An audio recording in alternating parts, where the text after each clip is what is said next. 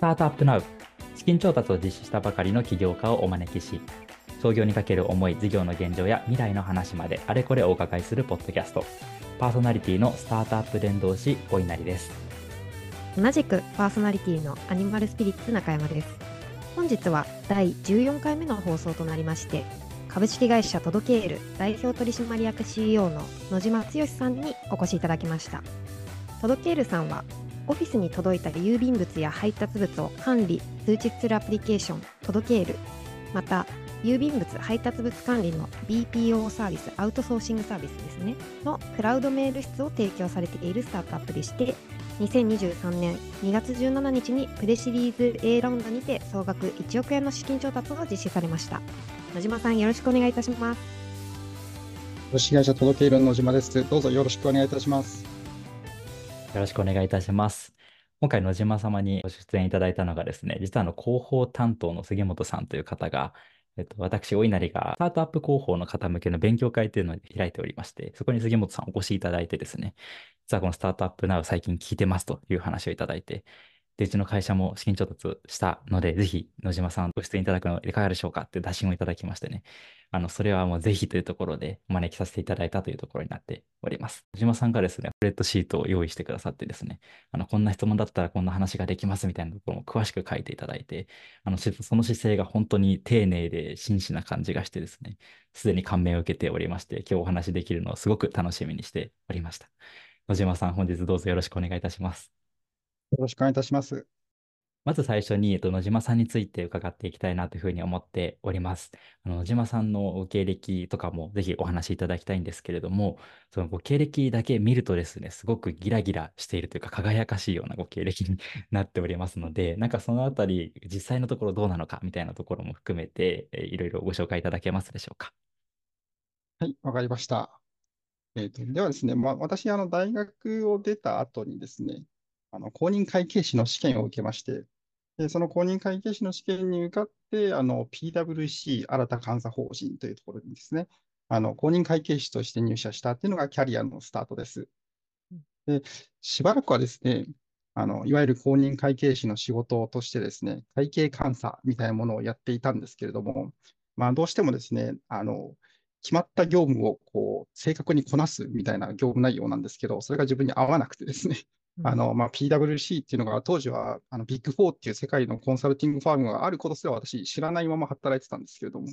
あの、あ、そういうコンサルティングの会社なんだ、PWC ってっていうことにあの途中で気がつき始めまして。それで、あの、コンサルティングのですね、ちょっと部署の方に移動して、あそこから約、えー、6年ぐらいですね、あの、本当に地味なところで言うと、ガバナンスのコンサルティングですね、コーポレートガバナンス、企業統治とか内部統制とか、まあ、そういったところからですね、こう派手なところに行くと、M&A、いわゆる企業買収とか、まあ、そういったところまでですね、幅広く、まあ、総合系コンサルティングファームの中でですね、コンサルタントとして担当させていただいたような、そんなキャリアになってます。なんか地味っていう表現をいただきましたけれども、やっぱその地味と言われるけれども、一方で経営という意味では非常に大事な領域やられていらっしゃったのかなというふうに思っておりまして、なんかそのあたりが今の事業にもつながってるんじゃないかなみたいなことも思いました。私ちょっと感想挟んじゃいましたけど、ぜひ続けてください。いい、あの、おっしゃる通りでですね、あの、我々、あの、届けるという会社はですね、郵便物とか配達物の管理のアプリケーションっていうのを販売しているんですけれども、まあ、やっぱり荷物の量が多いような会社様が基本的にお客さんになっております。ですので、まあ、小さくてもですね、少なくとも100名以上の企業さん、で本当に大きいと数万みたいな企業さんが我々のシステムとかサービスを使っていただけるお客さんなんですけれども、やはりお話をするときはですね、あの、御社の、あの、システム、本当に大丈夫ですかっていうセキュリティとか、あとガバナンスみたいな質問を多々いただくんですね。そうねそういう時にですね、まあ、自分がやりながら、いや、つまらないなと思ってたですね、地味だな、つまらないなと思ってたガバナンスの領域のですね、仕事の内容がこんなにもですね、自分の事業にとって大切になるとは思ってなかったので、まあ、そういったところはですね、どんな仕事も、あの、まあ、ちょっとつまらないなと思ってもですね、役に立たない仕事なんてないんだなって今と思ってはですね、あの、感慨深いものがあります。はい。すでに早々に金言が出てきておりまして、ありがたいですね。ありがとうございます。ちょっとすみません、挟んでしまったんですけど、その後の新卒の後の話とかもぜひ、企業に至るまでのご経歴だとか、どういったきっかけで踏み込んだのかみたいなところを教えていただけますか？はい。えっと、その後ですね、私、やっぱり公認会計士になった理由っていうのがですね、どうしてもあの自分であの独立してみたいな、みたいな思いが、やっぱり大学を卒業した時からあったんですね。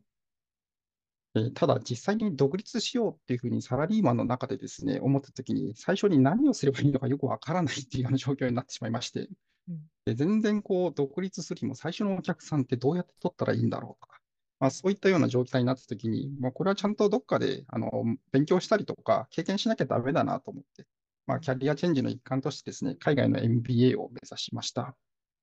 で私が行ったのは、あのカリフォルニアのですね、あの UC アーバインという大学なんですけれども、まあ、そこでですね、こう、あの、日本の就職活動をしているうちにですね、まあ、どうしてもなんか戦略系コンサルティング会社とか、あとは投資銀行とかって、なんか自分が昔やってたことの延長線にあるような感じがしてですね、うん。なんか大きく自分のなんかキャリアがあれ独立しようと思ってきたのに、なんか普通のサラリーマンに戻っちゃうんじゃないかな みたいな、なんかそんなような厳しさをちょっと感じまして、うん。ちょっと思い切って、だったらアメリカでそのスタートアップで働いてみようと思ってですね、まあ私2社であのインターンをすることになりました。うん。で、一つ目がですね、あの不動産系の投資ファンドで、まあ、4人しかいないような会社だったんですけれども、まあ、そこであの不動産投資のアナリストっていうのをやったりとか、うん。あとはあの投資家ですね、やっぱりファンドですので、あの出資を集めなくちゃいけないんですけれども、まあ、そういう人たち人たちに向けてプレゼンテーションをするための資料を一生懸命作ったりっていうのを、まあ、アナリストとやってました。でまあ、2つ目の会社がですね、ちょっとテック、やっぱりアメリカに来たら、当時は Google とか Amazon とか、まあ、今でもそうですかね、いわゆるあのテック企業が流星を極めていた時代だったので、まあやっぱりテックの世界に行きたいなと思ってですね、まあ、その地元にあった、あの、えー宅配ロッカーのテック企業っていうのがあったんですけど、まあ、そこであの私、インターンを約1年ほどやりまして、で、あの、そこでまたいろいろ勉強させていただいてですね、まあ、ここで私、この物流とか物の受け渡しみたいな世界に出会うんですけれども、うん。まあ、ここで、あの、まあ、この CEO の方にですね、こういろいろ相談させていただいて、まあ、その会社自体はもうすでにあのバイアウトされていてですね、あの CEO をあのもう辞めちゃってるんですけど、まあ、その当時の女性の CEO の方にいろいろ相談させていただいて、やっぱり起業したいんだよねって話をしたら、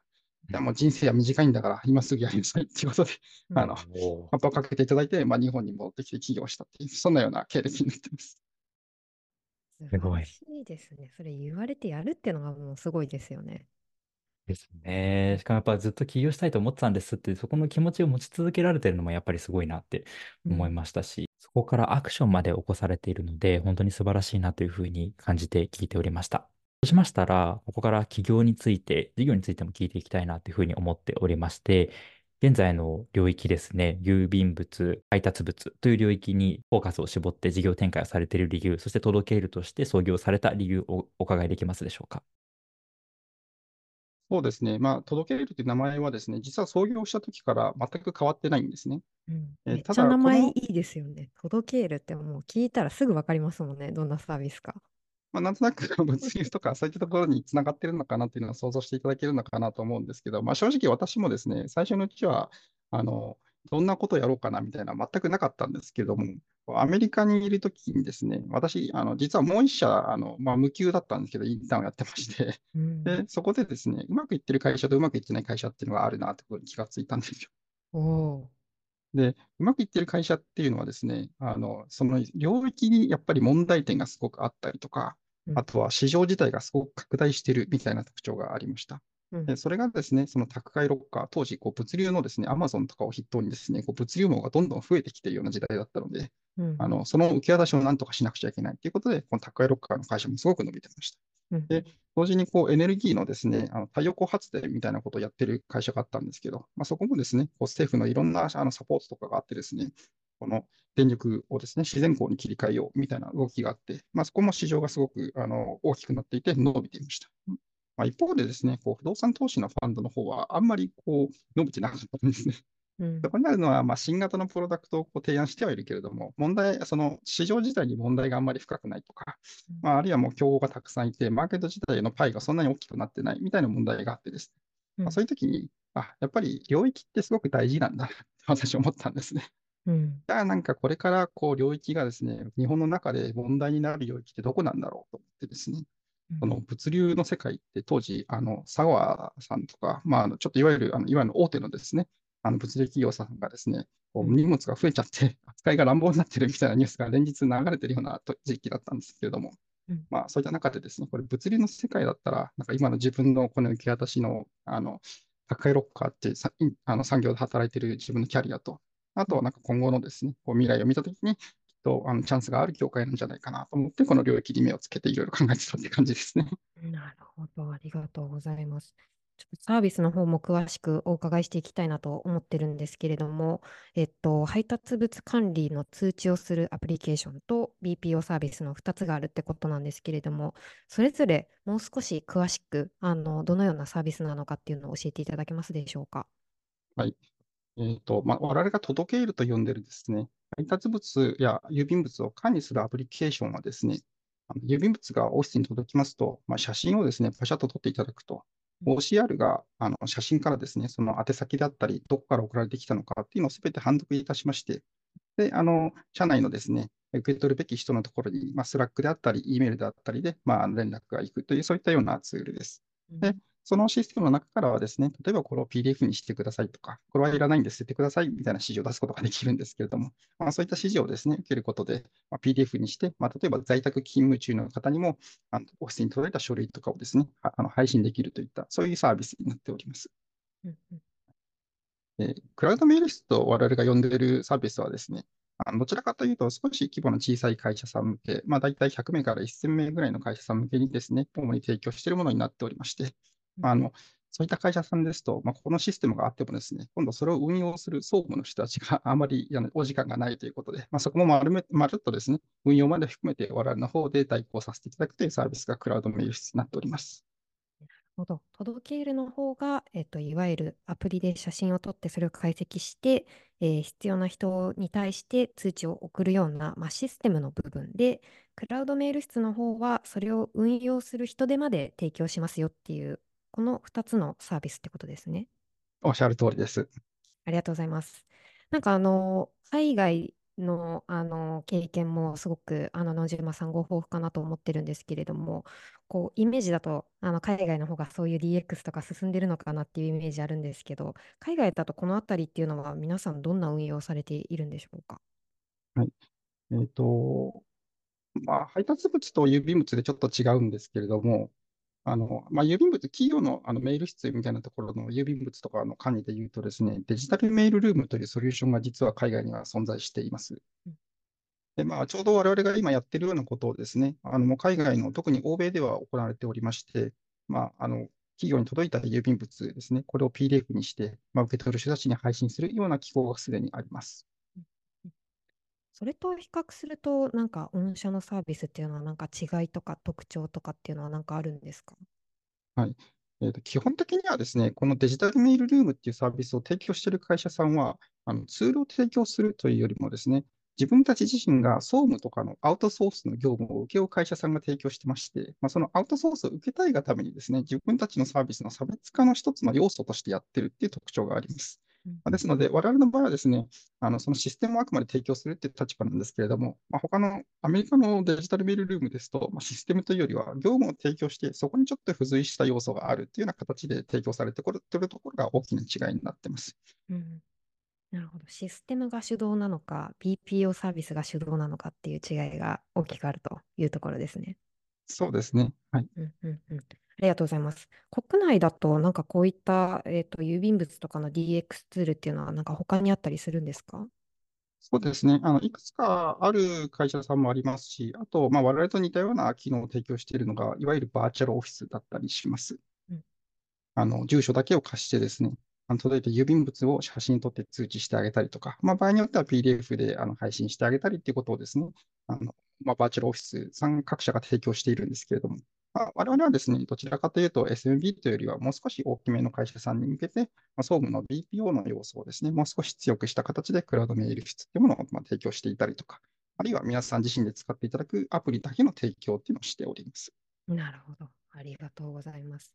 なんかあの、このサービス結構社会貢献の文脈であるとか、障害者雇用の文脈であるとかっていうところも、あの、すごく関わっているっていうふうにお伺いしてるんですけれども、このあたりもう少し詳しく教えていただけますでしょうか？はい、ありがとうございます。えっとですね、まあ、そもそもこう我々このサービスを始めるに、い始めるときにですね、まだあのプロダクトがないような状況で、あの、ランディングページだけを出すっていうことをやったことがあるんですね、実は。で、まあ、その時にですね、あの、えー1週間以内にですね、大手えー3社の企業さんからお問い合わせをいただきました。皆さん、あの、1万名を超えるような従業員をも持っている企業様でした。うんうんうんで、まあ、私はですね、当時、その障害者雇用の話とか全然知らなかったんですけれども、まあ、そこで実際にですね、あの商談をさせていただいたところですね、あの実はこうメール室にはですね、障害者の方が働いているということが結構一般的ということをお伺いしまして、で、まあ、ちょうどコロナが始まったような時期だったので、あのその中でですね、今まではオフィスに人が来てくれたんだけれども、あの今、ちょっとオフィスに全然人がいないんですと。で、持っていく場所がもうなくて、メール室の運用ができませんという状態に困っているというふうに聞きました。で、まあ、ただですね、このメール室、障害者の方々が働いているので、あのその雇用をなくすわけにはいかない、まあ、何らかの形でですね、あの新しい働き方に合った運用ができないかというところで困っているところで、まあ、弊社のホームページを見てですね、あの問い合わせさせていただきましたっていうようなことを あの教えていただいてですね、あ、その時に障害者の方がですね、割とメール室とかで働いているっていうのが一般的なんだということを知りました。そういった方は、そのいわゆるアプリで写真をパシャッと撮るという作業のところを担当されているってことなんですかね。そうですね。あとはあの郵便物の内容のスキャンとかですね、まあ、そういったところを担当されています。うんうんうんなるほど、ありがとうございます。ちなみに、あの、プレスリリースで有安さんのコメントを拝見したんですけど、あの郵便物とか配達物の、まあ、デジタル化から始まったサービスなんですけど、将来的にはすごく広がりのある事業ドメインだと思うんですっていうコメントがありまして、それは一体どんな構想なんだろうっていうのは私もすごく気になって仕方ないんですけど、よければそのあたりの構想も教えてください。はい、ありがとうございます。実はですね、こう我々、あの、郵便物だけじゃなくてですね、あの、オフィス物流全体をデジタル化するっていうふうに我々ビジョンを掲げておりますうん。で、このオフィス物流って何ですかっていう話なんですけれども、まあ、それはですね、例えば郵便物とか、あるいは、まあ、あの、普通に頼む Amazon とかでですね、こうオフィスに届いたりするような配達物、まあ、そういったものだけではなくて、例えば社内便とか、まあ、そういったですね、あの社内のオフィスに関わる形の物流の、物流網のことを我々オフィス物流というふうに呼んでおります。うんうん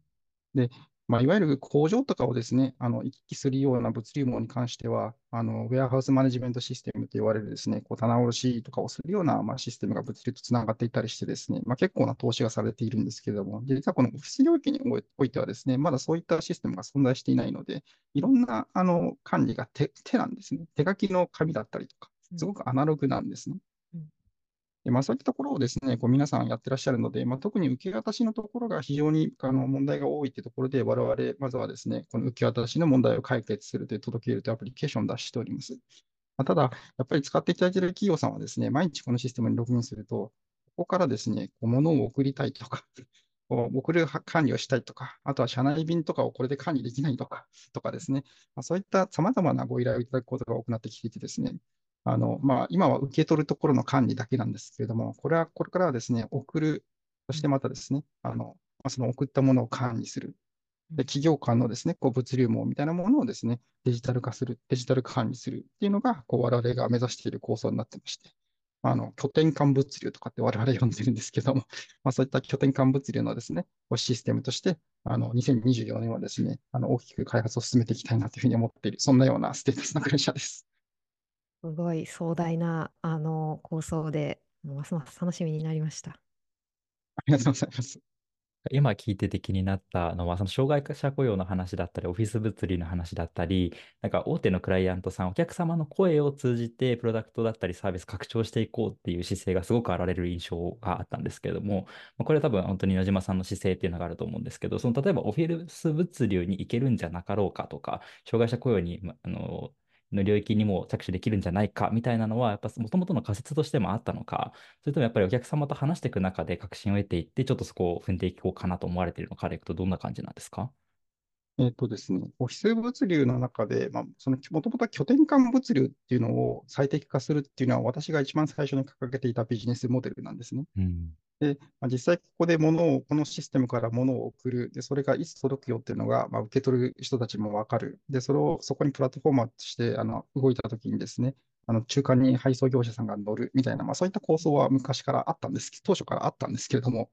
まあ、これをやるっていう話になったときにですね、まず使ってくれる企業さん、送る人、受け取る人、あと配送業者って4つのプレイヤーを同時にこのプラットフォームに乗っけなくちゃいけないっていう状況がありまして、まあ、これはほぼ不可能に近いなっていうのが私の最初に思ったことなんですね。うんなので、まあ、この拠点間物流っていうあの構想を持ちながらも、じゃあこれを実現するためには、一番問題が深いところはどこなんだろうって考えたときに、まあ、その企業のメール質っていうのが頭に浮かんで、でそこからですね、まずは受け渡しっていう問題が一番根が深いから、ここから解決していこうという形になっていると。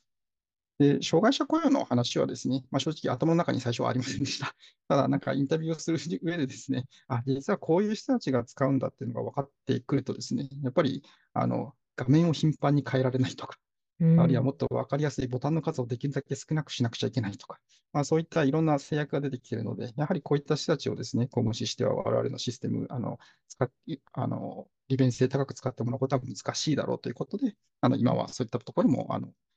気をつけるようにしてます。まあ、なので、質問に対する回答としては、まあ、両方ですね、最初から拠点間物流のコースは最初からあったんですけれども、まあ、障害者とかそういったところに関してはですね、私たちが予期してなかったところが後から加わってきたような形になってます。あすごく面白いお話だなと思ってお伺いしてました。じゃ今後、その、これから事業をまた、その、拠点間物流まで広げていく中、まあ、今後どういう、あの、方を採用していくのかとか、今、えーどんな、あの、組織の陣容なのかってあたり、よければ教えてください。はい、ありがとうございます。今現在ですね、我々、あの、フルタイマーで8、9名ですね、私を含めて9名のフルタイマーであの会社を運営しております。これまではですね、あの実はプロダクトサイドのエンジニアの方しか雇ってこなかったんですけれども、まあ、最近ですね、大手の企業さんとかにも使っていただけるようなあのプロダクトになってきたことを受けてですね、これからグロースのフェーズに入っていくというところを見てですね、あの、セールスの方であったり、カスタマーサポートの方であったり、あとはマーケティングの方などをまあ積極的に採用しております。ありがとうございます。ちなみに、トドケールさんはどんなカルチャーなんでしょうか？なんか年代を見ると2、30代の若い人が多いのかななんていうふうに思うんですけど、どんなあの雰囲気の会社なのかってあったり、よければ教えてください。えっと、実はですね、私があの40歳ということもあってですね、まあ、割とこういった企業のあの創業者にしては年齢高い方かなというふうに個人的には思っているのもあってですね、あの、あまりいわゆるそのスタートアップの中で皆さんが想像されるようなこうウェイウェイしたような感じというよりもですね、少しこのあの落ち着いたあの少し外資系のようなですね、あのあんまり適度な距離感を取りながらみたいな一緒に仕事をするみたいなカルチャーの方が強いのかなというふうに個人的には感じてます。なるほど。あの、なんか福利厚生なんかもすごくユニークな部分があるのかなと思ってるんですけれども、どんなふうにこう福利厚生を決めてらっしゃるのかってあたりも教えてください。えっと、これはですね、あの、私も会社を経営したり、こういった福利厚生のですね、あの、作ったりするのは初めてだったので、まあ、最初はですね、まあ、ちょっと私が過去に経験したいろんな福利厚生をですね、自分で勝手にあの持ち込んでは、こう、従業員の方に今日活動してみたんですけども、やはり全然浸透しなかったんですね。で そこからですね、あの、やっぱり従業員の声を聞いて作らないとですね、まあ、これはあのきっとビジネスを作るのと一緒でですね、あのニーズないところに福利厚生持ち込んでもあまり意味ないなということに気がつき始めまして、うん。そこからはですね、こう社員の方の声を聞きながらですねうん、あのどういうものがあったら嬉しいですかとかですね、うんこういうのどうですか？みたいなものを聞きながら、まあ、一緒に作っていくような形に今はなっております。なるほど。ちなみに最初の方に持ち込んでうまくいかなかったのっていうのはどんなやつなんですか？そうですね。あの、私がですね、そのカリフォルニアの、あの、宅配ロッカーのスタートアップで働いていた時の話なんですけれどもうん、あの、 Beer Friday っていう制度がありまして、あの、金曜日のですね、午後3時以降はビールを飲みながら仕事をしていいっていう、まあそういった、あの、制度だったんですね。うんうんで、まあ、私、そのカリフォルニアに行った時にですね、みんな ビーサン T シャツ、短パンで仕事しているっていうに加えてですね、金曜日の3時を過ぎると机にビール瓶が並んでみんな会議するっていうこの光景がですね、衝撃的で、でうんこれを実、自分の会社でもいつかやってみたいなと思ってですね、従業員がまだ4人ぐらいの時に、まあ、ビアフライデーを同意しますってやったんですね。うんうんただやっぱりその文化の違いとか人種の違いというのは結構あってですね、まあ、やっぱりあの海外の特に白人の方とかっていうのはお酒強いので、うん。あの何何杯飲んでも全然大丈夫なんですけど、私とかがですね、こう少しでもお酒飲むと顔が赤くなってですね、その状態で会議とかやってるとですね、従業員の方が、あの、真面目にやってくださいと。別に私たちビールなんか飲みたいわけじゃないんですと。うん。っていうようなコメントがあってですね、そっか、あんまりこれをこのまま持ち込んでもみんな喜ばないんだなっていうふうに思いまして、そこでちょっと反省をしまして、今この Beer Friday の制度というのをですね、導入して 1, 1週間だったか2週間で終わりを告げるというような状況になりました。はい。2回で終了って結構早いですけど、でもその社員の方の声をこう真摯に聞いて、やっぱりこれはやめようっていう判断をされるっていう、こう、やっぱり野島さんのお人柄っていうのがすごい素敵だなっていうふうに私はこのストーリーを聞いて思ったところでした。ありがとうございます。ちなみにその社員の方の声で始まった福利厚生っていうのは何かあるんですか？えっと、これはですね、我々今、健康増進補助っていうのがあるんですけれども、もともとはですね、あの今、この健康増進補助自体はですね、こう健康にあの増進に帰するものであればですね、こう例えばマッサージであったりとか、ジムの費用であったりとかっていうものをですね、月額上限まで補助します。まあそういった制度です。まあ、ただこれは最初にですね、あの Beer Friday が終了したタイミングで、じゃあ、どういうものがあったら嬉しいんですか？っていうふうに聞いたらですね、マッサージ行きたいって言うんですね。疲れたから金曜日の夜はマッサージに行って休みたいんですって言うんです。うん。じゃあ、あのマッサージをあの、えー補助する福利厚生から始めましょうかっていう形で、最初はマッサージ補助だったんですけれど、うん。なんかそのうちですね、なんかあの、整骨院はいいんですか？とか聞かれ始めてですね、とか、なんかあの、ジムのお金はダメなんですか？とかいろいろ聞かれるようになってです、もう面倒なので、あの、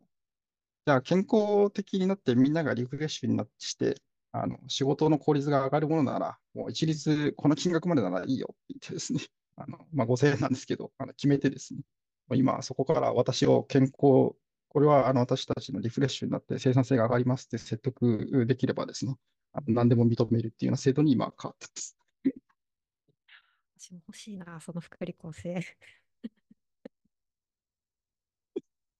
超大手とか海外外資のいいカルチャーとなんかスタートアップならではの良さみたいなのが程よく融合していて、なんかこれなんかいろんな方にフィットしそうな会社さんだなっていうふうに感じました。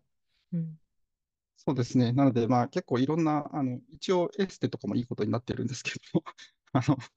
あの、女性の方から、あの、毎回こう、あの経費生産が上がってくるんですけれども、あの、まあエステに行ってますとかですね、まああの、